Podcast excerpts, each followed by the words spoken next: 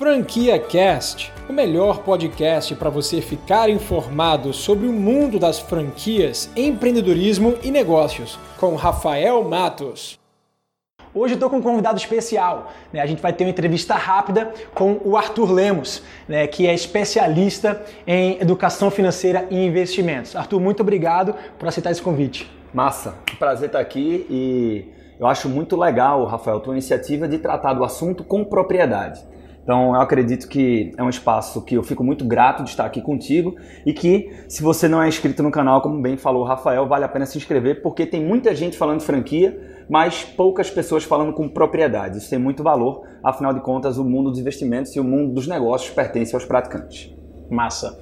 Então, pessoal, é, eu conheço o Arthur Lemos há pouco mais de um ano. Ele participou do nosso evento da Convenção Nacional do Experience. No ano passado, ele foi um dos principais palestrantes e trouxe um conteúdo muito legal sobre educação financeira. Então, decidi trazer ele para cá para falar para você que está interessado em entrar no mundo dos negócios através de franquias, mas que quer economizar, talvez ainda não tenha reserva suficiente. Arthur, conta um pouco para essa galera quais seriam as principais dicas e diretrizes. Afinal, além de você ser um consultor especialista, você também foi franqueado, né? Conta um pouco dessa história e quais são as dicas que você pode passar para essa galera.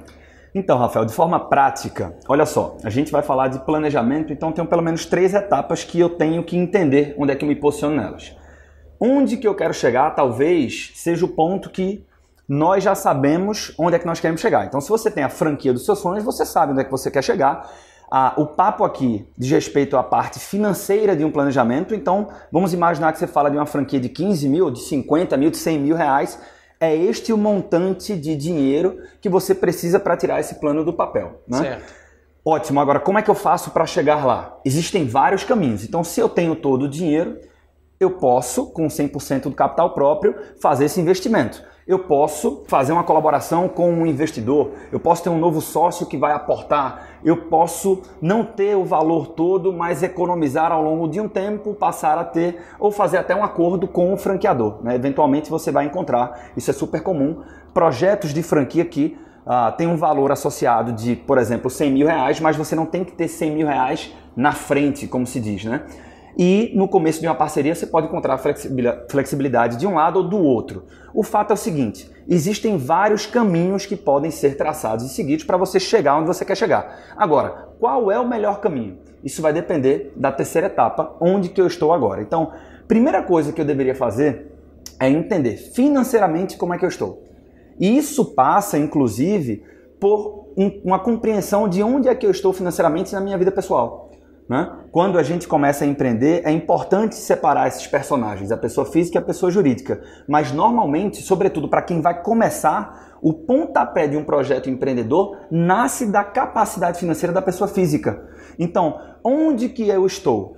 Quanto que eu tenho de reserva? Esse talvez seja um número que você já conhece. E se você está incomodado com o fato de não poder tirar a franquia dos sonhos do papel hoje, provavelmente é porque você não tem a quantidade de recursos que você gostaria para firmar um contrato junto àquela franquia. Então, olha para quanto que eu tenho de reserva e o que é que eu recomendo para que você consiga tirar esse plano do papel? Você seguir um plano e esse plano tem três etapas, Rafael. Muito interessante, Arthur, você ter falado isso, porque muitos assinantes do meu canal, inclusive, comentam sempre aqui abaixo é, e as pessoas também que são interessadas, sempre estão buscando a franquia da Premier Point e as outras franquias que eu também tenho, falam que o primeiro motivo por não adquirir uma franquia é o medo de empreender, porque não tem esse, esse DNA de empreendedor. Né? E o segundo grande motivo é realmente a, o investimento, né? o capital financeiro. Então é muito importante é, que a gente entenda que uma coisa, inclusive, está aliada à outra. Né? Muita, gente, muita, muita gente não tem o dinheiro, mas tem formas de conseguir, mas não toma essa decisão pelo medo.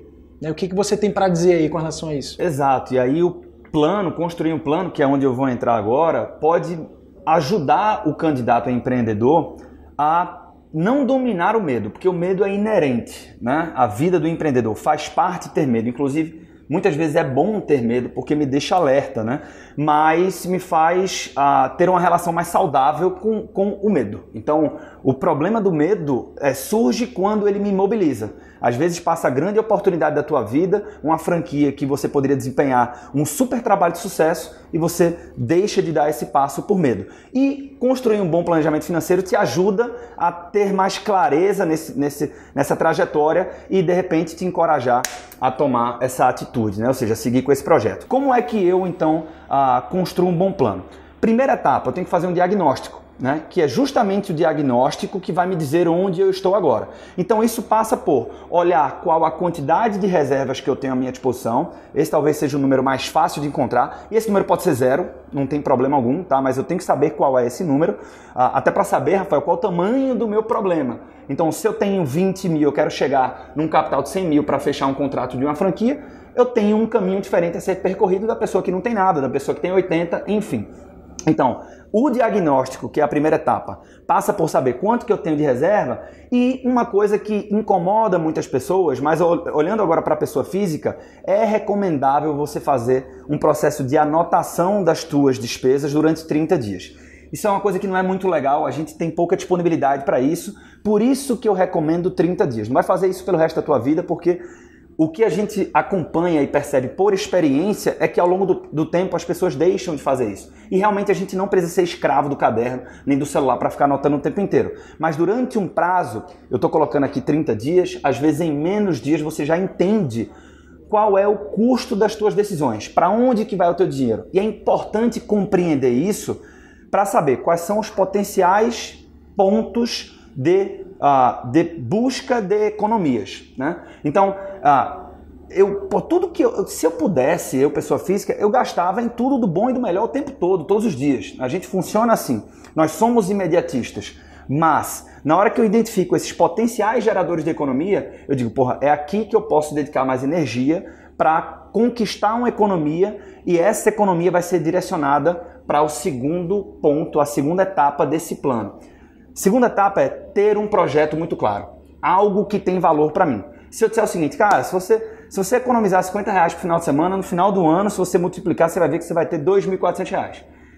E isso serve para qualquer número, tá? Minha preocupação aqui não é o número em si, e sim o conceito.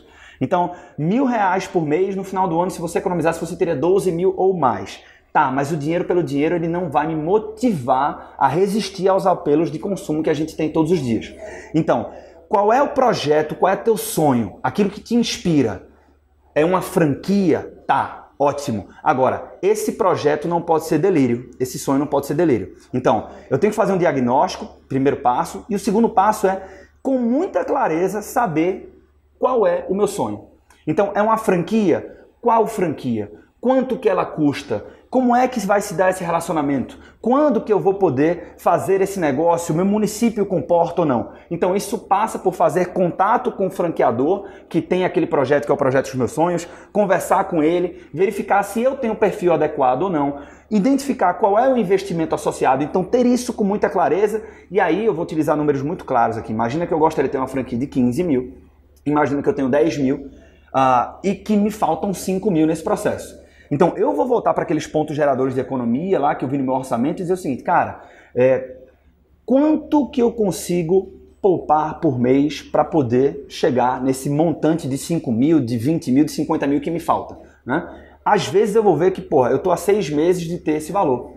Às vezes eu vou ver que eu estou há seis anos, então, pô, se eu estou há seis anos, não faz sentido eu imaginar que com a economia do meu orçamento pessoa física, eu vou conseguir tirar esse plano do papel. Então, aí sim faz sentido eu discutir com o franqueador se existe algum plano de flexibilidade na aquisição dessa franquia. Aí sim, talvez eu entenda que, porra, eu gostaria de ser sócio só, mas eu não tenho a capacidade financeira para tirar esse plano do papel. Preciso, então, convencer alguém a entrar nessa jornada comigo. Então, começa a ter mais clareza nesse processo. Né? E o terceiro ponto é enxergar o meu orçamento da forma adequada, que é o orçamento reverso.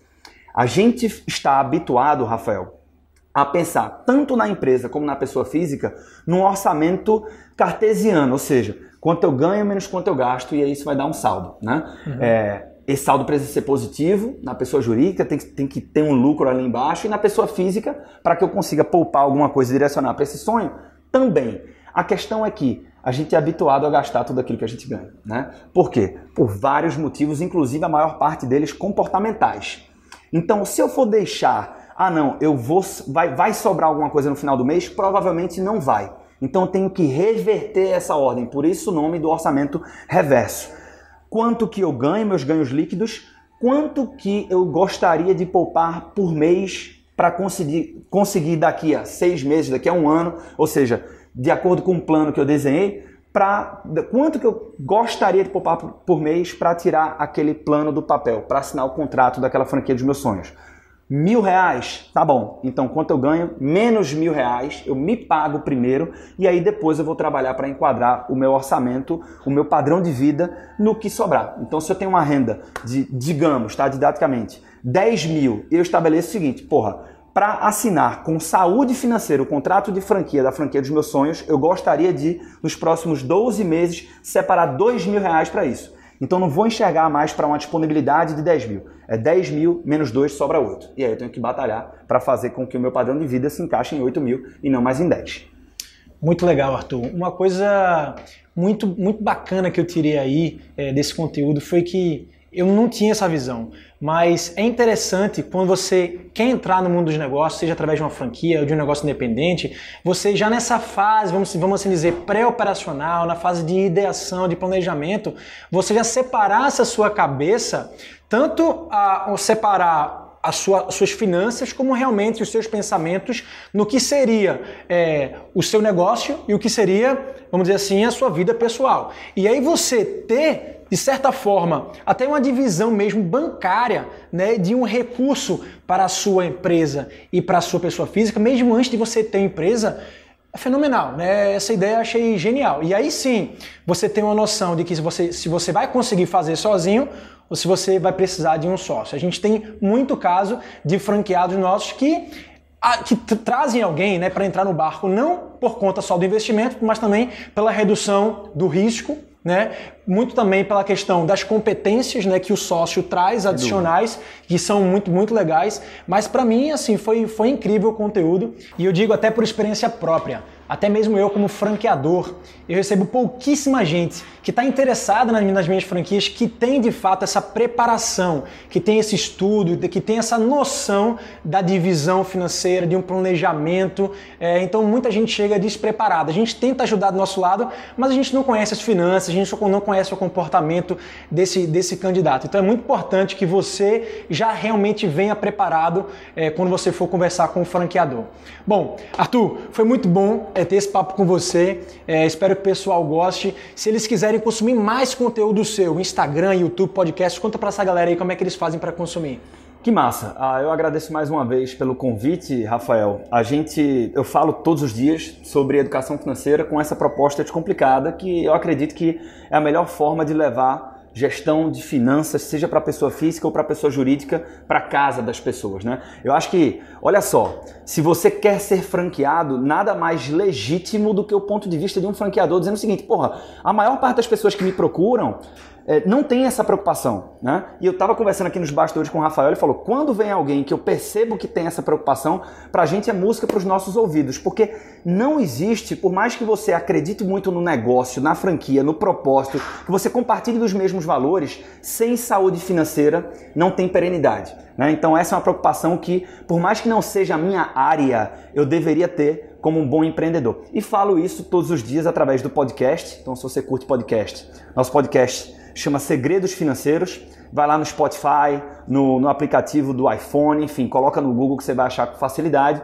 Tem o Instagram, que na minha conta pessoal eu falo todos os dias sobre investimentos, sobre educação financeira, que é o Arthur Dantas Lemos, meu Arthur tem TH, e o nosso canal do YouTube também, que é o Empreender Dinheiro. Então, lá a gente fala também de gestão financeira para negócios com essa abordagem sempre descomplicada, como eu falei aqui para vocês. Legal. Bom, é isso aí, gente. Espero que você tenha gostado. Você acabou de ouvir o Franquia Cast com Rafael Matos, o podcast que deixa você informado sobre o mundo das franquias, empreendedorismo e negócios.